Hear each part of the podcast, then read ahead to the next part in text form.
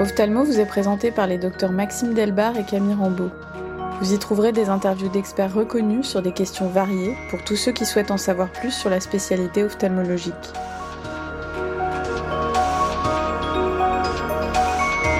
Le début des années 2000 a été marqué par l'arrivée de la vitrectomie transconjonctivale. Quand on parle de chirurgie maculaire moderne, on sous-entend une vitrectomie sans suture, avec des petites incisions de 23, 25 voire 27 gauges, sous anesthésie locale et en ambulatoire. La miniaturisation des instruments et l'efficacité des machines rendent le geste de plus en plus rapide, sûr et moins traumatisant pour l'œil. Mais malgré toutes ces innovations, la chirurgie maculaire n'en reste pas moins une microchirurgie de haute technicité, nécessitant une prise en charge spécialisée. Nous avons le plaisir d'accueillir le docteur Mathieu Lehmann, qui est ancien chef de clinique et praticien hospitalier à l'ophtalmopole à l'hôpital Cochin.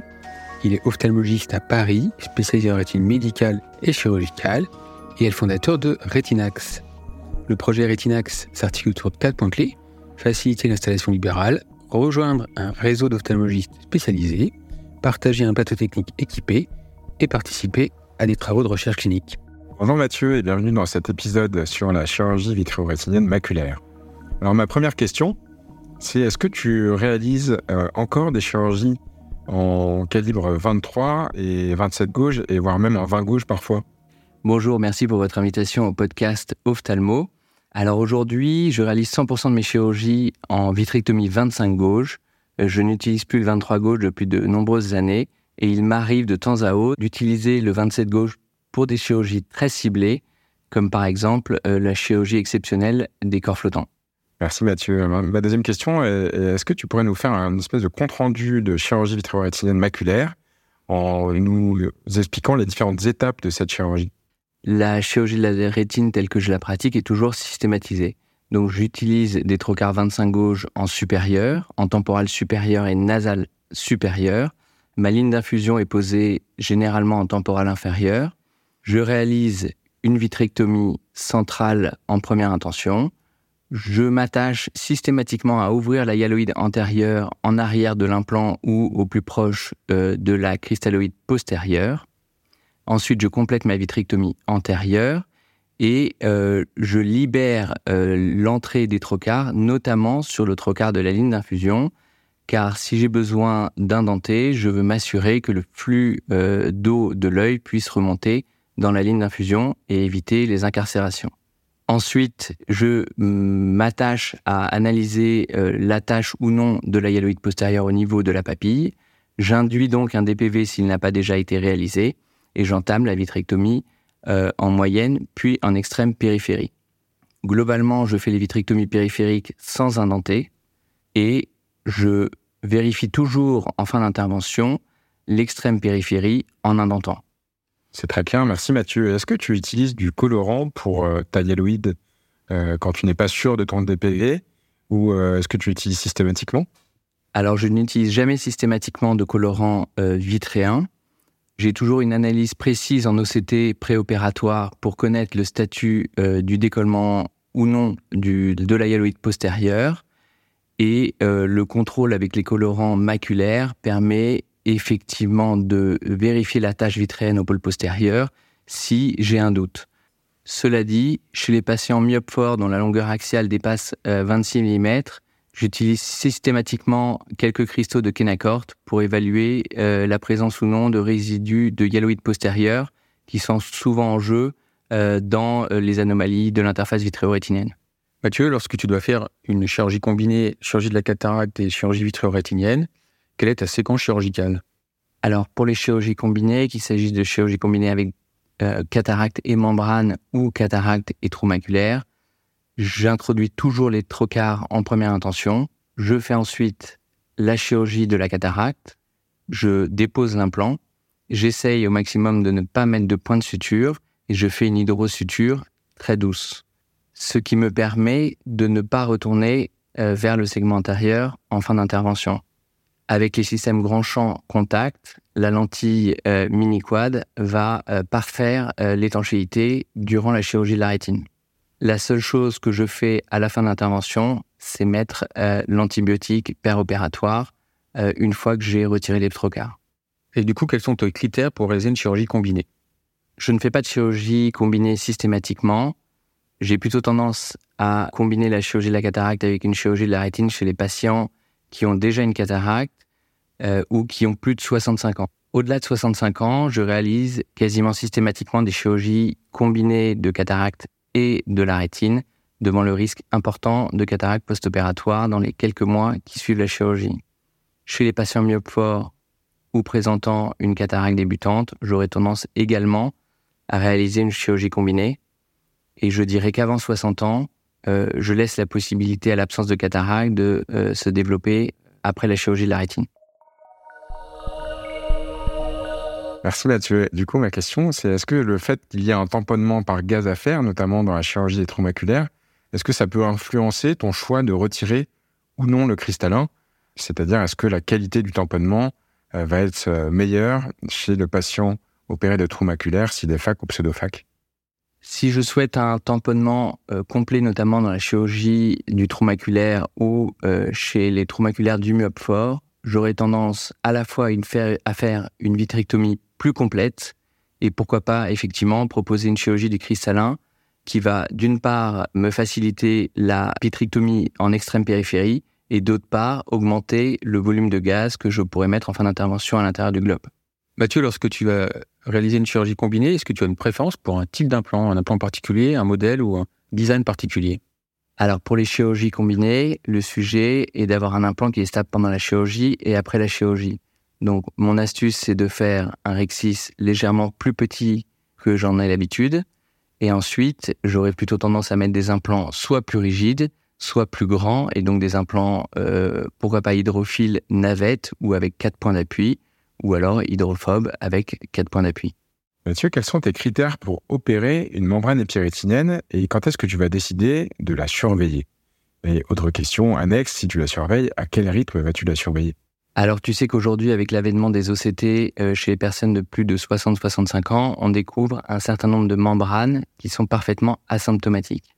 Et pour ma part, dans la chirurgie maculaire et notamment des membranes épirétiniennes, mon critère principal d'indication opératoire est un critère qui est fonctionnel plus qu'un critère d'imagerie.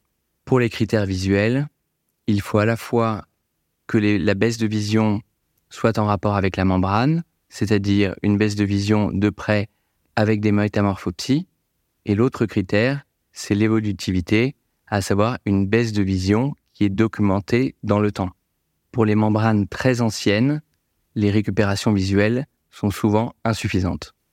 Et à l'inverse, j'aurais parfois pas de problème à opérer de bonnes acuités visuelles avec des métamorphopsies débutantes et qui s'aggravent dans le temps.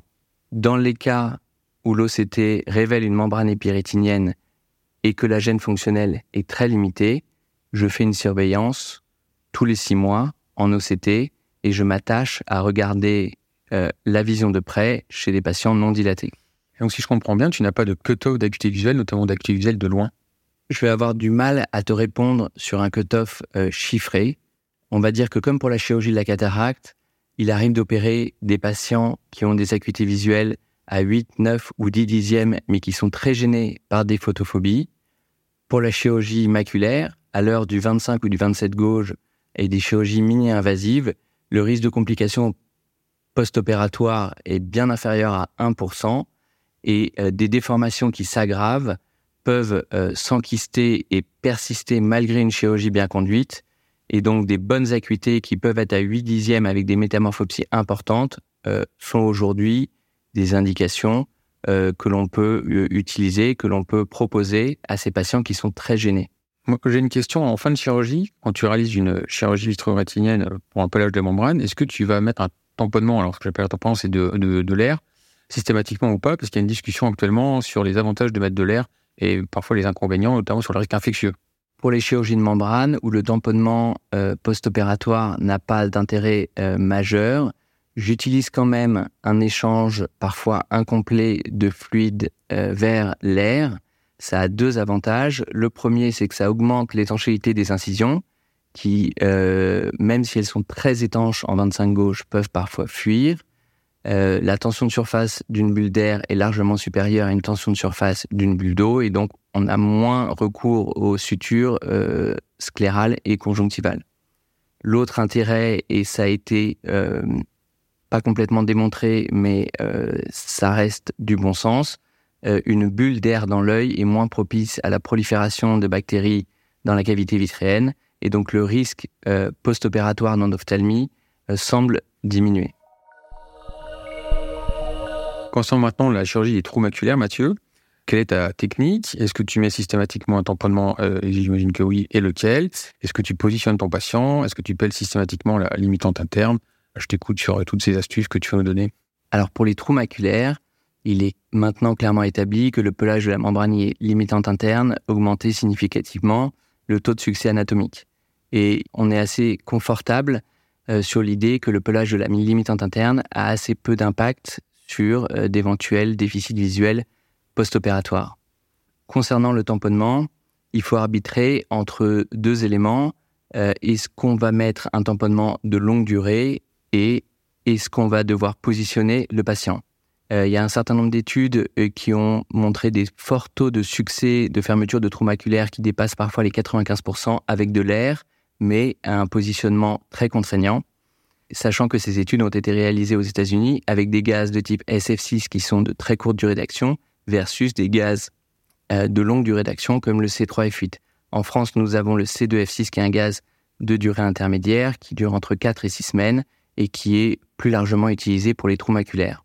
Alors, pour ma part, spécifiquement, chez les trous maculaires qui sont en dessous de 400 microns, j'aurais tendance à mettre un gaz de type C2F6 et ne pas contraindre le patient à se mettre en position euh, face down, c'est-à-dire euh, la face vers le sol pendant 4 ou 5 jours. En revanche, je l'empêche de se mettre en position strictement à plat dos pendant ces 4 ou 5 jours. Dans ces cas de trou maculaire de moins de 400 microns, le trou a tendance à se fermer dans les 3-4 premiers jours et aujourd'hui, euh, en OCT avec une bulle de gaz bien complète, on peut le confirmer dans les premiers jours post-opératoires.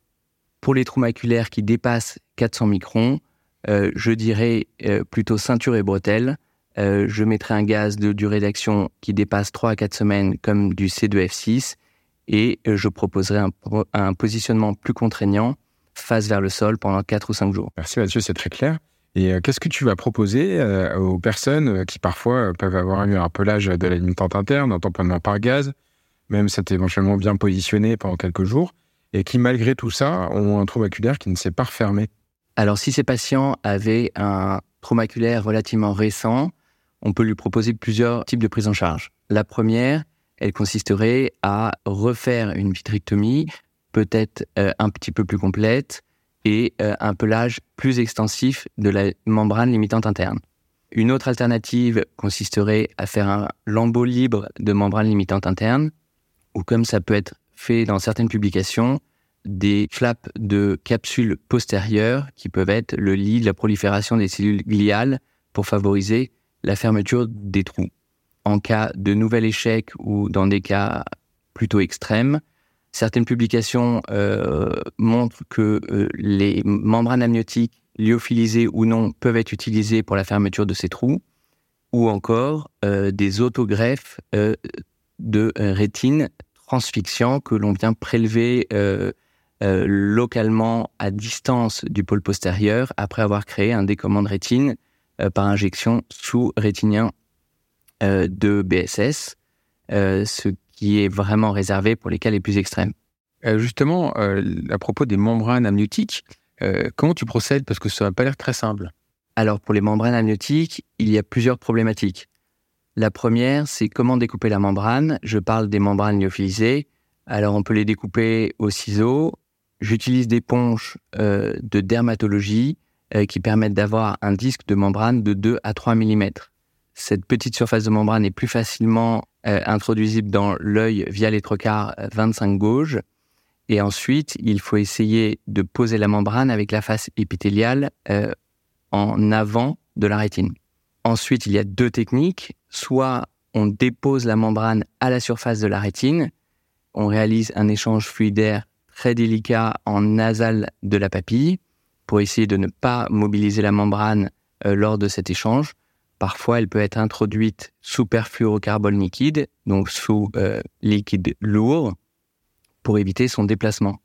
Souvent, dans ces cas-là, le tamponnement sera fait par silicone, euh, ce qui permettra de plaquer la, membrane à la surface de la rétine.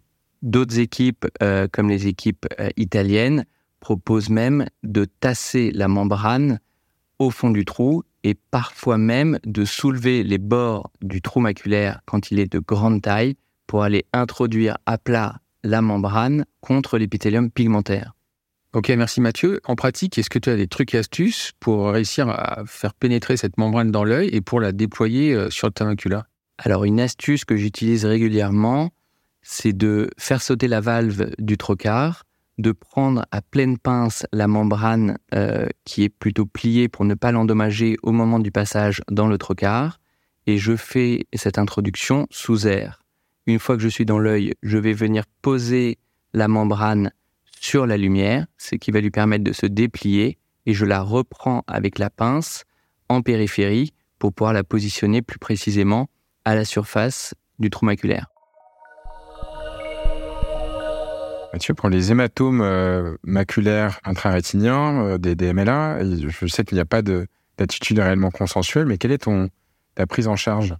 Pour les hématomes maculaires dans le cadre de la DMLA et non dans le cadre des myopes forts, euh, j'aurais tendance à proposer une chirurgie complexe, à savoir euh, injection sous-rétinienne de RTPA et déplacement pneumatique par du gaz chez les patients qui ont un hématome qui touche le centre, chez les patients qui ont un hématome qui ont un hématome qui est uniquement localisé ou majoritairement localisé sous la rétine et non sous l'épithélium pigmentaire, et chez les patients qui ont un hématome qui est récent. Le but de cette chirurgie, et de limiter la toxicité du sang euh, face aux photorécepteurs et donc de limiter le scotome induit par cet hématome. Cette prise en charge n'est pas consensuelle. Euh, des équipes proposent uniquement des injections intravitérines euh, d'anti-VEGF et d'autres des injections intracavitaires de RTPA avec une bulle de gaz pour un déplacement pneumatique simple.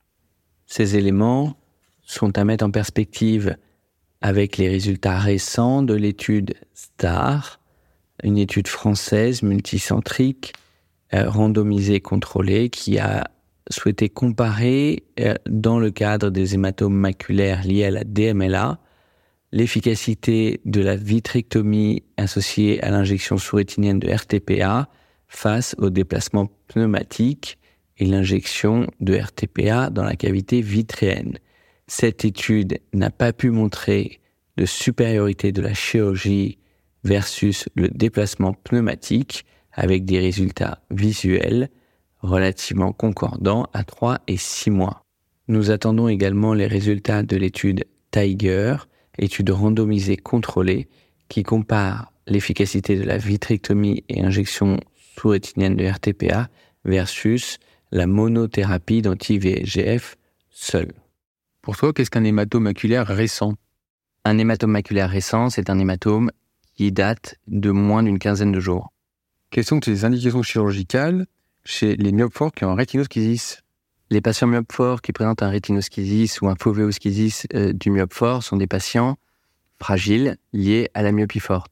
Et à ce titre, les indications opératoires sont pour moi clairement fonctionnelles, avec une baisse d'acuité visuelle documentée et une aggravation du.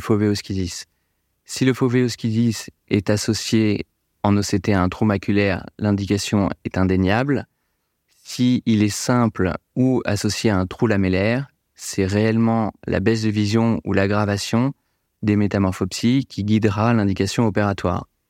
Il ne faut pas oublier chez ces patients myopes que les instruments sont souvent trop courts, que les systèmes de visualisation sont plus compliqués et que ces patients sont sujets à des glaucomes parfois très sévères et qu'une chirurgie rétinienne avec un tamponnement peut déséquilibrer les choses. Donc les indications sont réellement au cas par cas. Et pour mémoire, la chirurgie s'attachera à s'assurer qu'il ne reste pas de résidus dialéoïdes postérieurs et c'est donc les meilleures indications pour colorer avec du Kenacort euh, les résidus vitréens à la surface de la rétine et peler lors de la chirurgie toutes les structures antérieure à la rétine, qu'il s'agisse de résidus dialoïdes, de membranes épirétiniennes ou la limitante interne qui est parfois cartonnée. On va maintenant passer à la question du patient. C'est des questions qu'on entend souvent en consultation. Euh, Mathieu, euh, dans le cadre des chirurgies rétiniennes, les patients euh, peuvent parfois nous demander eh est-ce que vous faites cette chirurgie au laser ou est-ce que vous allez peler ma membrane à la main? Aujourd'hui, en 2023, la chirurgie de la rétine est une chirurgie qui est manuelle, et donc je leur explique que anatomiquement, il y a une structure en avant de la rétine qu'il faut retirer avec une pince. Donc je leur montre en OCT euh, la présence de la membrane, et je leur explique qu'avec des colorants, on peut la mettre en évidence de façon plus précise, et seule une pince et de façon mécanique euh, sera capable euh, de supprimer cette membrane. Aujourd'hui, il n'existe pas de laser pour traiter les pathologies maculaires. En revanche, euh, certaines techniques d'ultrasons pour la vitrectomie sont en cours de développement et euh, qui permettraient de remplacer un vitréotome à double lame de rasoir qui a aujourd'hui une action mécanique. Très clair. Et puis une autre question qu'on peut entendre parfois, c'est Bon, docteur, euh, d'accord, vous allez m'opérer, mais est-ce que je vais récupérer toute ma vision? Et puis, et puis en combien de temps je vais récupérer? Pour les chirurgies maculaires et notamment les chirurgies de membrane, j'explique aux gens que dans 80% des cas, la récupération visuelle est très satisfaisante. Elle prend du temps, parfois jusqu'à 6 et 9 mois, mais que globalement, au bout de 3 à 4 semaines, on récupère 80 à 90% de la vision et on s'approche de 95% à 3 mois. Merci Mathieu pour cette réponse. Je sais qu'il est très difficile de prédire l'avenir, mais quel est selon toi l'avenir de la chirurgie vitromaculaire? Alors les innovations à prévoir dans les prochaines années ou dans les prochaines dizaines d'années sont axées sur deux points. le premier, c'est l'ergonomie au bloc opératoire. Comment opérer dans des conditions euh, plus confortables Alors ça peut passer par euh, la réalité virtuelle, par la chirurgie en trois dimensions et par euh, l'implémentation d'un certain nombre de données préopératoires dans la visibilité lors de l'opération. L'autre axe de développement, c'est la robotisation de la chirurgie qui aujourd'hui euh, n'est pas encore au point, mais qui pourrait, dans un avenir euh, relativement court, nous permettre d'avoir des instruments qui ont un feedback et qui auraient du coup moins euh, d'amplitude de mouvement et des systèmes, par exemple, de vibration lors de l'approche de la rétine qui est dangereux. Merci Mathieu. Ce que je retiens de notre entretien, c'est que tu réalises des chirurgies combinées chez les patients qui ont déjà une cataracte, évidemment, ou chez les patients qui ont plus de 65 ans. Ton critère principal pour opérer une membrane épirétinienne, eh c'est la baisse d'acuité visuelle, qui doit être en rapport avec la membrane, c'est-à-dire une baisse d'acuité visuelle de près avec métamorphopsie. Tu attaches une importance toute particulière à la baisse d'acuité visuelle, qui doit être évolutive et documentée. Chez les patients qui n'ont pas de gène fonctionnel, tu réaliseras une surveillance tous les six mois concernant la chirurgie euh, de la membrane épirétinienne, tu as l'habitude de réaliser un échange incomplet fluide-air qui va augmenter l'étanchéité des sclérotomies et qui diminuerait le risque d'endophtalmie, bien que ce point soit encore discuté aujourd'hui. Concernant la chirurgie des trous maculaires, lorsque celui-ci est inférieur à 400 microns, tu utilises du C2F6 sans positionner ton patient, mais tu lui interdis le décubitus dorsal. Lorsque le trou maculaire est supérieur à 400 microns, tu utiliseras également du C2F6 mais tu demandes un positionnement à ton patient face vers le sol pendant 4 à 5 jours.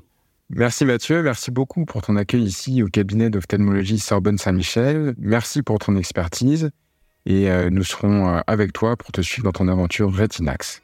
Merci Mathieu d'avoir accepté de nous parler aujourd'hui de chirurgie maculaire. À bientôt. Merci à vous deux et je vous félicite pour cette excellente initiative de podcast ophtalmologie. Ophthalmo est disponible sur toutes les plateformes d'écoute si l'épisode vous a plu, laissez-nous un avis et partagez-le.